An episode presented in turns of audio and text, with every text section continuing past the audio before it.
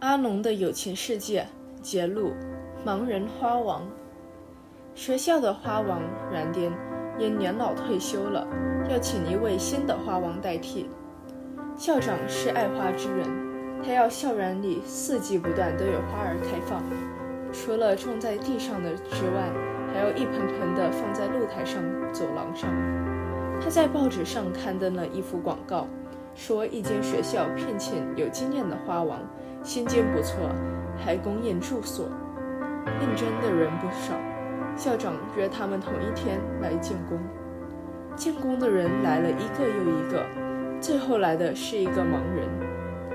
书记小姐对校长说：“你今天见了许多人，已经很疲倦了。最后来的是个盲人，你不见也罢，让我叫他回处吧。”校长说：“就因为他是盲人。”竟然辛辛苦苦地来到，我怎能不见他呢？于是盲眼的应征者被请进了校长的房间。书记小姐带他到校长对面的椅子上坐下。